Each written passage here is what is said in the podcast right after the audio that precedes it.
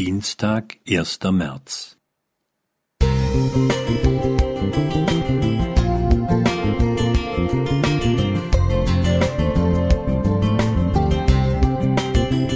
Ein kleiner Lichtblick für den Tag.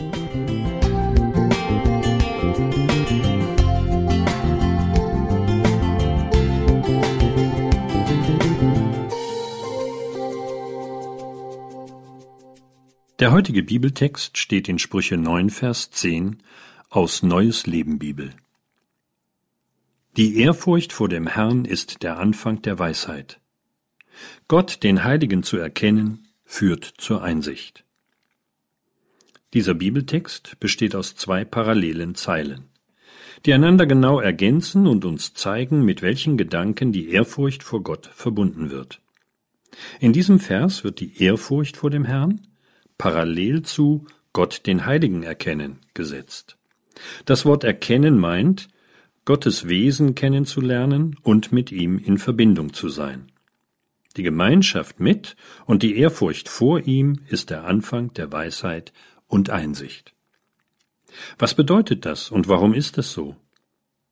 Gott ist die Grundlage von allem Leben und damit von unserer Existenz. Von dem Schöpfergott auszugehen und mit ihm in Verbindung zu sein, beeinflusst meine Denkweise über Sinn und Ziel des Lebens.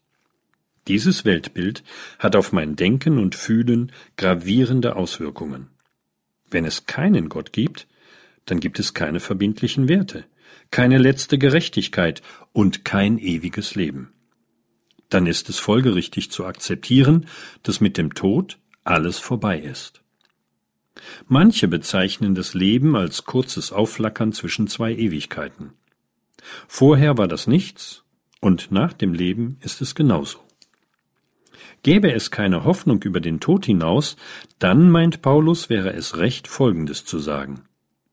Wenn die Toten nicht auferstehen, dann lasst uns essen und trinken, denn morgen sind wir tot. 1. Korinther 15, 32.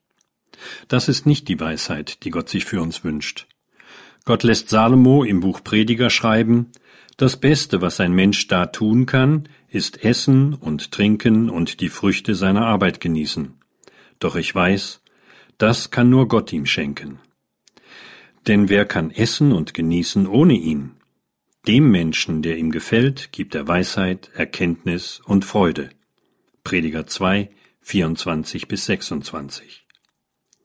Wenn es Gott gibt und ich ihm vertraue, dann gibt es verbindliche Werte, eine letzte Gerechtigkeit und ewiges Leben.